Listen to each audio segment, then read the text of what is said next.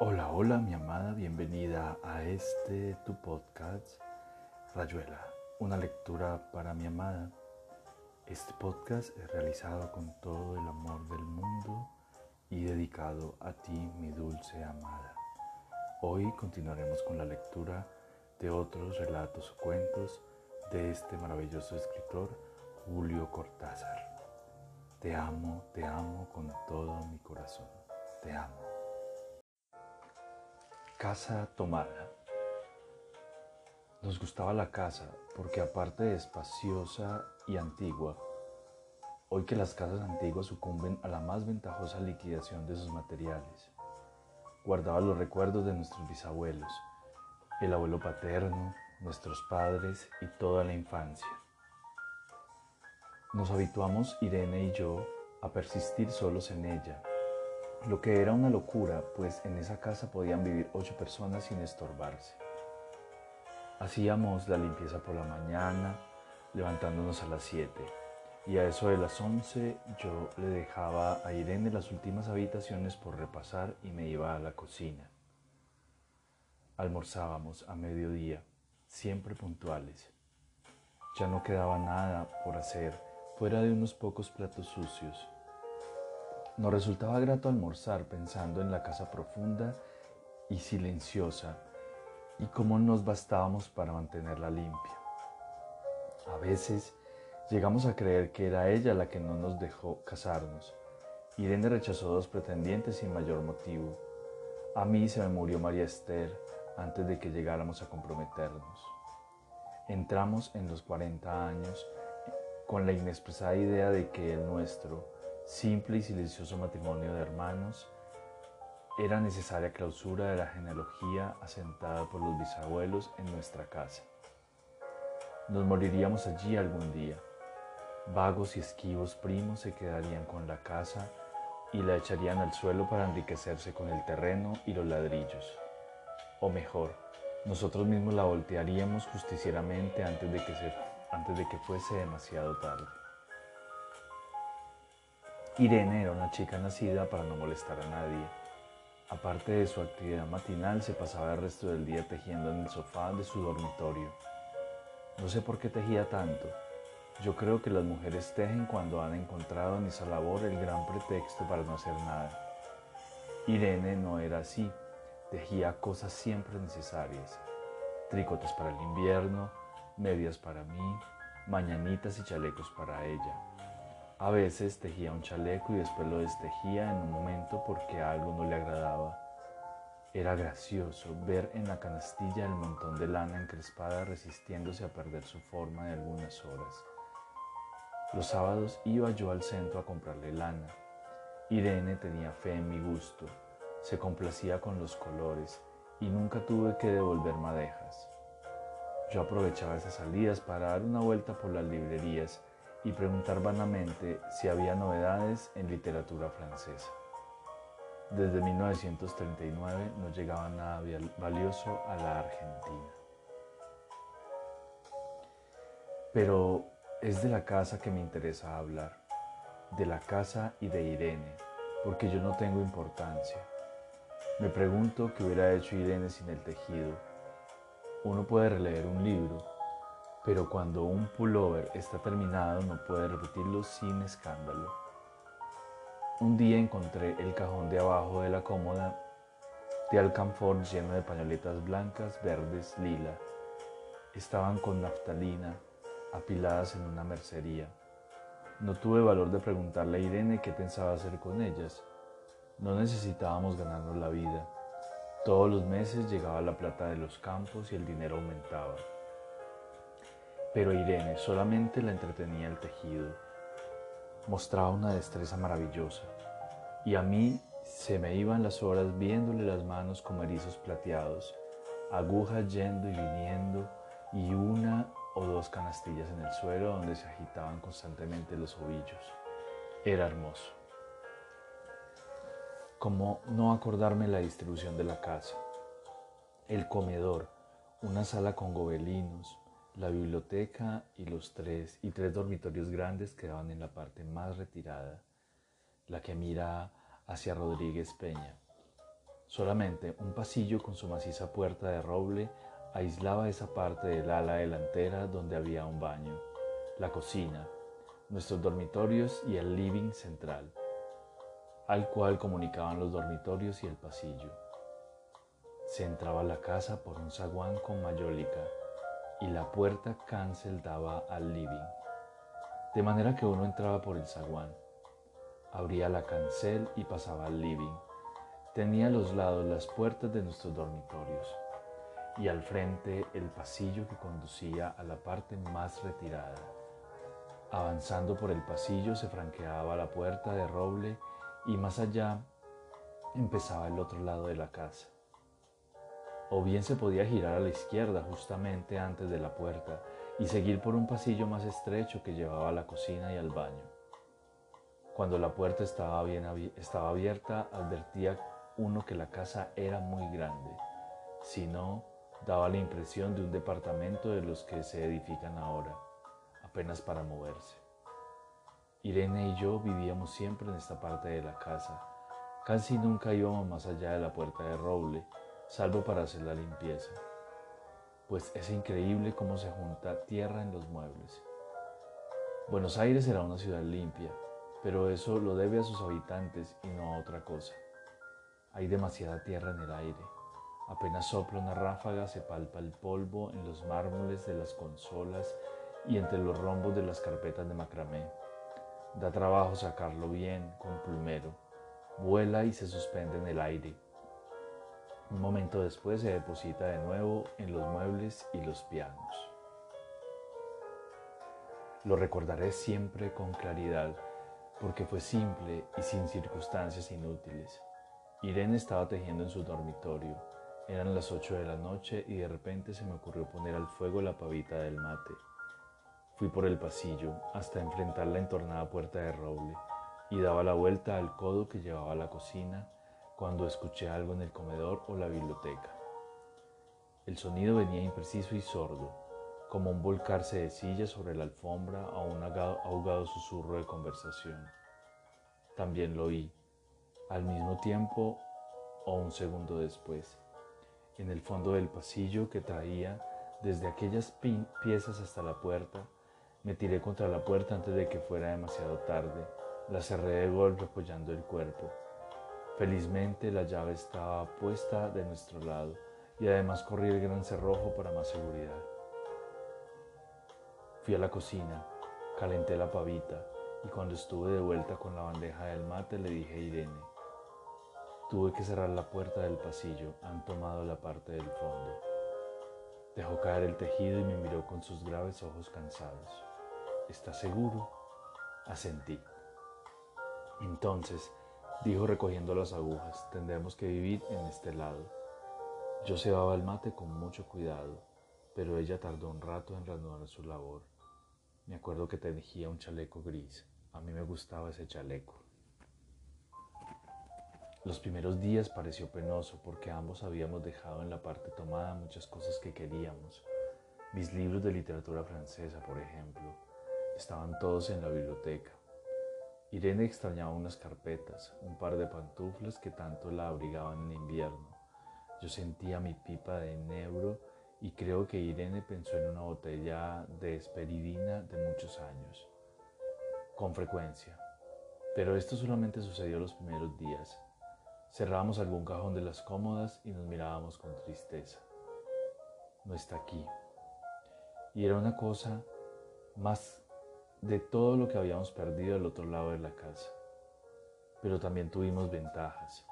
La limpieza se simplificó tanto que aún levantándose tardísimo, a las nueve y media por ejemplo, no daban las once y ya estábamos de brazos cruzados. Irene se acostumbró a ir conmigo a la cocina y ayudarme a preparar el almuerzo. Lo pensamos bien y se decidió esto. Mientras yo preparaba el almuerzo, Irene cocinaría platos para comer fríos de noche. Nos alegramos porque siempre resulta molesto tener que abandonar los dormitorios al atardecer y ponerse a cocinar. Ahora nos bastaba con la mesa en el dormitorio de Irene y las fuentes de comida fiambre. Irene estaba contenta porque le quedaba más tiempo para tejer.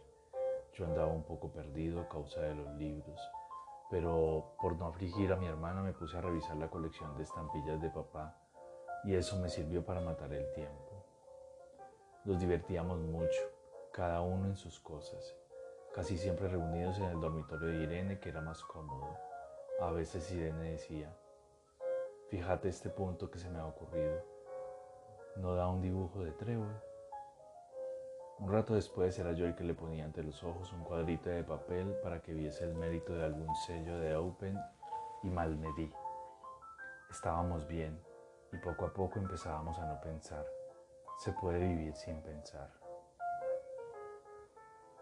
Cuando Irene soñaba en voz alta, yo me desmelaba enseguida. Nunca pude habituarme a esa voz de estatua o papagayo, voz que viene de los sueños y no de la garganta. Irene decía que mis sueños consistían en grandes sacudones que a veces hacían caer el cobertor. Nuestros dormitorios tenían el living de por medio, pero de noche se escuchaba cualquier cosa en la casa. Nos oíamos respirar, toser, presentíamos el ademán que conduce a, a la llave del velador, los mutuos y frecuentes insomnios. Aparte de eso, todo estaba callado en la casa. De día eran los rumores domésticos, el roce metálico de las agujas de tejer, un crujido al pasar las hojas del álbum filatélico. La puerta de roble, creo haberlo dicho, era maciza. En la cocina y el baño, que quedaban tocando la parte tomada, nos poníamos a hablar en voz más alta ahí, o Irene cantaba canciones de cuna. En una cocina hay demasiado ruido de losa y vidrios para que otros sonidos irrumpan en ella. Muy pocas veces permitíamos allí el silencio, pero cuando tornábamos a los dormitorios y al living, entonces la casa se, podía, se ponía callada y a media luz. Hasta pisábamos más despacio para no molestarnos. Yo creo que era por eso que de noche, cuando Irene empezaba a soñar en alta voz, me desvelaba enseguida. Es casi repetir lo mismo salvo las consecuencias. De noche siento sed y antes de acostarnos le dije a Irene que iba hasta la cocina a servirme un vaso de agua. Desde la puerta del dormitorio ella tejía. Oí ruido en la cocina, tal vez en la cocina o tal vez en el baño porque el codo del pasillo apagaba el sonido. A Irene le llamó la atención mi brusca manera de detenerme y vino a mi lado sin decir palabra. Nos quedamos escuchando los ruidos notando claramente que eran de este lado de la puerta de roble, o en la cocina y el baño, o en el pasillo mismo donde pesaba el codo casi al lado nuestro. No nos miramos siquiera, apreté el brazo de Irene y la hice correr conmigo hasta la puerta cancel, sin volvernos hacia atrás. Los ruidos oían más fuerte pero siempre sordos, a espaldas nuestras. Cerré de un golpe la cancel y nos quedamos en el zaguán. Ahora no se oía nada. Han tomado esta parte, dijo Irene. El tejido le colgaba de las manos y las hebras iban hasta la cancel y se perdían debajo. Cuando vio que los ovillos habían quedado del otro lado, soltó el tejido sin mirarlo. ¿Tuviste tiempo de traer alguna cosa? Le pregunté inútilmente. No, nada. Estábamos con lo opuesto. Me acordé de los 15 mil pesos en el armario de mi dormitorio. Ya era tarde ahora. Como me quedaba de reloj pulsera, vi que eran las 11 de la noche. Rodeé con mi brazo la cintura de Irene, yo creo que ella estaba llorando, y salimos así a la calle. Antes de alejarnos tuve lástima, cerré bien la puerta de entrada y tiré la llave a la alcantarilla. No fuese que a algún pobre diablo se le ocurriera robar y se metiera en la casa. A esa hora y con la casa tomada. Relato con un fondo de agua. No te preocupes, discúlpame este gesto de impaciencia. Era perfectamente natural que nombraras a Lucio, que te acordaras de él a la hora de las nostalgias. Cuando uno se deja corromper por esas ausencias que llamamos recuerdos y hay que remendar con palabras y con imágenes tanto hueco insaciable. Además, no sé, te habrás fijado que este bungalú invita. Basta que uno se instale en la veranda y mire un rato hacia el río y los naranjales. De golpe se está increíblemente lejos de Buenos Aires. Perdido en un mundo elemental. Me acuerdo de Laines cuando nos decía que el delta hubiera tenido que llamarme el alfa. Y esa otra vez en la clase de matemáticas cuando vos... Pero, ¿por qué nombraste a Lucio? Era necesario que dijeras Lucio. El coñac está ahí. Servite. A veces me pregunto, ¿por qué te molestas todavía en venir a visitarme? Te embarra los zapatos, te aguanta los mosquitos y el olor de la lámpara a querosene. Ya sé, no pongas la cara del amigo ofendido. No es eso, Mauricio, pero en realidad sos el único que queda. Del grupo de entonces ya no veo a nadie. Vos, cada cinco o seis meses llega tu carta y después la lancha te trae con un paquete de libros y botellas, con noticias de ese mundo remoto a menos de 50 kilómetros. A lo mejor con la esperanza de arrancarme alguna vez de este rancho medio podrido. No te ofendas, pero casi me da rabia tu fidelidad amistosa. Comprende, tiene algo de reproche. Cuando te vas me siento como enjuiciado Todas mis elecciones definitivas me parecen simples formas de, la hipocondria, que un viaje a la ciudad bastaría para mandar al diablo. Vos pertenecés a esa especie de testigos cariñosos que hasta en los peores sueños nos acosan sonriendo. Y ya que hablamos de sueños, ya que nombraste a Lucio, ¿por qué no habría de contarte el sueño como entonces se lo conté a él? Era aquí mismo, pero en esos tiempos ¿Cuántos años ya viejo? Todos ustedes venían a pasar temporadas al bungalú que me dejaban mis padres. Nos daban por el remo, por leer poesía hasta la náusea, para enamorarnos desesperadamente de lo más precario y lo más perecedero.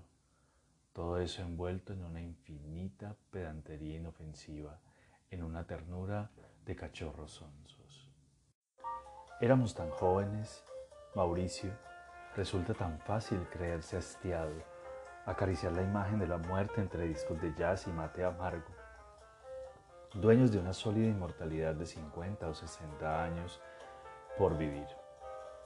Vos eras el más retraído, mostrabas ya esa cortés fidelidad que no se puede rechazar como se rechazan otras fidelidades más impertinentes.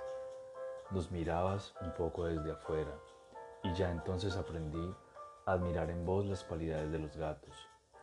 Uno habla con vos y es como si al mismo tiempo estuviera solo. Y a lo mejor es por eso que uno habla con vos, como yo ahora. Pero entonces estaban los otros y jugábamos a tomarnos en serio. Sabes lo terrible de ese momento de la juventud en que en una hora oscura y sin nombre todo deja de ser serio para ceder a la sucia máscara de seriedad que hay que ponerse en la cara. Y yo ahora soy el doctor fulano y vos el ingeniero mengano. Bruscamente nos hemos quedado atrás. Empezamos a vernos de otro modo, aunque por un tiempo persistamos en los rituales, en los juegos comunes, en las cenas de camaradería que tiran sus últimos salvavidas en medio de la dispersión y el abandono. Y todo es tan horriblemente natural, Mauricio.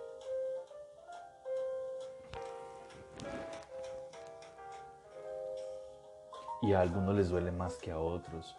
Los hay como vos que van pasando por sus edades sin sentirlo, que encuentran normal un álbum donde uno se ve con pantalones cortos, con un sombrero de paja o el uniforme del conscripto. En fin, hablábamos de un sueño que tuve en ese tiempo. Y era un sueño que empezaba aquí en la veranda, conmigo mirando la luna llena sobre los cañaverales, oyendo las ranas que ladraban como no ladran ni siquiera los perros, y después siguiendo un vago sendero hasta llegar al río, andando despacio por la orilla con la sensación de estar descalzo y que los pies se me hundían en el barro. En el sueño yo estaba solo en la isla, lo que era raro en ese tiempo. Si volviese a soñarlo ahora la soledad no me parecería tan vecina de la pesadilla de entonces. Una soledad con la luna apenas trepada en el cielo de la otra orilla. con el chapoteo del río y a veces el golpe aplastado de un durazno cayendo en una zanja. Ahora hasta las ranas se habían callado. El aire estaba pegajoso como esta noche, o como casi siempre aquí, y parecía necesario seguir, dejar atrás el muelle, meterse por la vuelta grande de la costa, cruzar los naranjales, siempre con la luna en la cara. No invento nada, Mauricio. La memoria sabe lo que debe guardar entero. Te cuento lo mismo que entonces le conté a Lucio. Voy llegando al lugar donde los juncos raleaban poco a poco y una lengua de tierra avanzaba sobre el río, peligrosa por el barro y la proximidad del canal, porque en el sueño yo sabía que eso era un canal profundo y lleno de remansos, y me acercaba a la punta paso a paso hundiéndome en el barro amarillo y caliente de luna. Y así me quedé al borde, viendo del otro lado los cañaverales negros donde el agua se perdía secreta, mientras aquí, tan cerca, el río manoteaba solapado, buscando dónde agarrarse, resbalando otra vez y empecinándose. Todo el canal era luna, una inmensa cuchillería confusa que me tajeaba los ojos y encima un cielo aplastándose contra la nuca y los hombros, obligándome a mirar interminablemente el agua. Y cuando arriba arriba vi el cuerpo del ahogado balanceándose lentamente como para desenredarse de los juncos de la otra orilla, la razón de la noche y de que yo estuviera en ella se resolvió en esa mancha negra a la deriva, que giraba apenas, retenida por un tobillo, por una mano, oscilando blandamente para soltarse saliendo de los juncos hasta ingresar en la corriente del canal, acercándose cadenciosa a la ribera desnuda donde la luna iba a darle de lleno en plena cara. Estás pálido, Mauricio. Apelemos al coñac, si querés. Lucio también estaba un poco pálido cuando le conté el sueño. Me dijo solamente, ¿cómo te acordás de los detalles? Y a diferencia de vos, Cortés como siempre, él parecía adelantarse a lo que le estaba contando, como si temiera que de golpe se me olvidase el resto del sueño. Pero todavía faltaba algo. Te estaba diciendo que la corriente del canal hacía girar el cuerpo. Jugaba con él antes de traerlo de mi lado. Al borde de la lengua de tierra, yo esperaba ese momento en que pasaría casi a mis pies y podría verle la cara. Otra vuelta, un brazo blandamente tendido como si eso nadara todavía. La luna hincándose en el pecho, mordiéndole el vientre, las piernas pálidas, desnudando otra vez al ahogado boca arriba, tan cerca de mí que me hubiera bastado agacharme para sujetarlo del pelo, tan cerca que lo reconocí. Mauricio. Le vi la cara y grité. Creo, algo como un grito que me arrancó de mí mismo y me tiró en el despertar, en el jarro de agua que bebí jadeando, en la asombrada y confundida conciencia de que ya no me acordaba de esa cara que acababa de reconocer. Y eso seguiría ya corriente abajo. De nada serviría cerrar los ojos y querer volver al borde del agua, al borde del sueño luchando por acordarme, queriendo precisamente eso, algo, eso que algo en mí no quería. En fin, vos sabés que más tarde uno se conforma. La máquina diurna está ahí, con sus bielas bien lubricadas, con sus rótulos satisfactorios. Ese fin de semana viniste vos, vinieron Lucio y los otros. Anduvimos de fiesta todo aquel verano. Me acuerdo que después te fuiste al norte Llovió mucho en el delta y hacia el fin Lucio se hartó de la isla. La lluvia y tantas cosas lo enervaban. De golpe nos mirábamos como yo nunca hubiera podido que podríamos mirarnos. Entonces empezaron los refugios en el ajedrez o la lectura, el cansancio de tantas inútiles concesiones. Y cuando Lucio volvía a Buenos Aires yo me juraba no esperarlo más, incluida, incluía a todos mis amigos, al verde mundo que día a día se iba cerrando y muriendo en una misma hastiada condenación. Pero si algunos se daban por enterados y no aparecían más después de un impecable hasta pronto, Lucio volvía sin ganas, ya estaba en el muelle esperándolo. Nos mirábamos como desde lejos, realmente desde ese otro mundo cada vez más atrás, el pobre paraíso perdido que empecinadamente él volvía a buscar y yo me obstinaba en defenderle casi sin ganas. Vos nunca sospechaste demasiado todo eso, Mauricio, veraneante imperturbable en alguna quebrada norteña, pero ese fin de verano, ¿la ves allá? Empieza a levantarse entre los juncos, dentro de un momento te dará en la cara. A esta hora es curioso cómo crece el chapoteo del río. No sé si porque los pájaros se han callado o porque la sombra consiente mejor ciertos sonidos. Ya ves, sería injusto no terminar lo que te estaba contando. A esta altura de la noche en que todo coincide cada vez más con esa otra noche en que se lo conté a Lucio. Hasta la situación es simétrica. En esa silla de hamaca llenas el hueco de Lucio que venía en ese fin de verano y se quedaba como vos sin hablar. El que tanto había hablado y que dejaba correr las horas bebiendo, resentido por nada o por la nada, y por esa repleta nada que nos iba acosando sin que pudiéramos defendernos. Yo no creía que hubiera odio entre nosotros. Era a la vez menos y peor que el odio, un hastío en el centro mismo de algo que había sido, a veces una tormenta o un girasol, o si preferís una espada. Todo menos ese tedio, ese otoño pardo y sucio que crecía desde adentro como telas en los ojos. salíamos a recorrer la isla, corteses y amables, cuidando de no herirnos, caminábamos sobre hojas secas, pesados colchones de hojas secas a la orilla del río.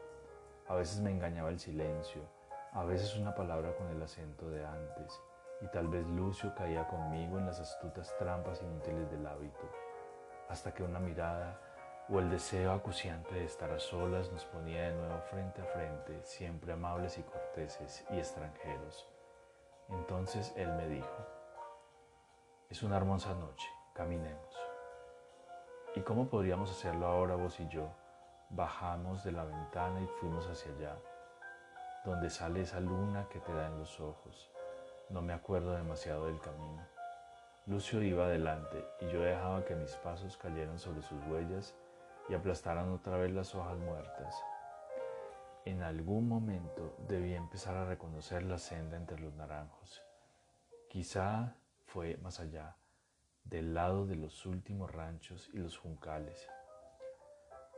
Sé que en ese momento la silueta de Lucio se volvió lo único incongruente en ese encuentro metro a metro, noche a noche, a tal punto coincidente que no me extrañe cuando los juncos se abrieron, no me extrañé cuando los juntos, juncos se abrieron para mostrar a plena luna la lengua de tierra entrando en el canal, las manos de río resbalando sobre el barro amarillo. En alguna parte a nuestras espaldas un durazno podrido cayó con un golpe que tenía algo de bofetada, de torpeza indecible. Al borde del agua, Lucio se volvió y me estuvo mirando un momento. Dijo, este es el lugar, ¿verdad? Nunca habíamos vuelto a hablar del sueño, pero le contesté, sí, este es el lugar. Pasó un tiempo antes que dijera, hasta eso me ha robado, hasta mi deseo más secreto, porque yo he deseado un sitio así, yo he necesitado un sitio así. Ha soñado un sueño ajeno. Cuando dijo eso Mauricio, cuando lo dijo con una voz monótona y dando un paso hacia mí, algo debió estallar en mi olvido. Cerré los ojos y supe que iba a recordar. Sin mirar hacia el río supe que iba a ver el final del sueño y lo vi. Mauricio vi al ahogado con la luna arrodillada sobre el pecho y la cara del ahogado era la mía, Mauricio. La cara del ahogado era la mía. ¿Por qué te vas? Si te hace falta, hay un revólver en el cajón del escritorio. Si quieres puedes alertar a la gente del otro rancho. Pero quédate, Mauricio, quédate otro poco oyendo el chapoteo del río. A lo mejor acabarás por sentir que entre todas esas manos de agua y juncos que resbalan en el barro, se deshacen en remolinos y se deshacen en remolinos, Hay unas manos que a esta hora se hincan en las raíces y no sueltan. Algo trepa al muelle y se endereza cubierto de basuras y mordiscos de peces. Viene hacia aquí a buscarme. Todavía puedo dar la vuelta a la moneda. Todavía puedo matarlo otra vez. Pero se obstina y vuelve y alguna noche me llevará con él. Me llevará, te digo. Y el sueño cumplirá su imagen verdadera. Tendré que ir. La lengua de tierra y los cañaverales me verán pasar boca arriba, magnífico de luna, y el sueño estará al fin completo, Mauricio, el sueño estará al fin completo. Y aquí termina Rayuela, una lectura para mi amada.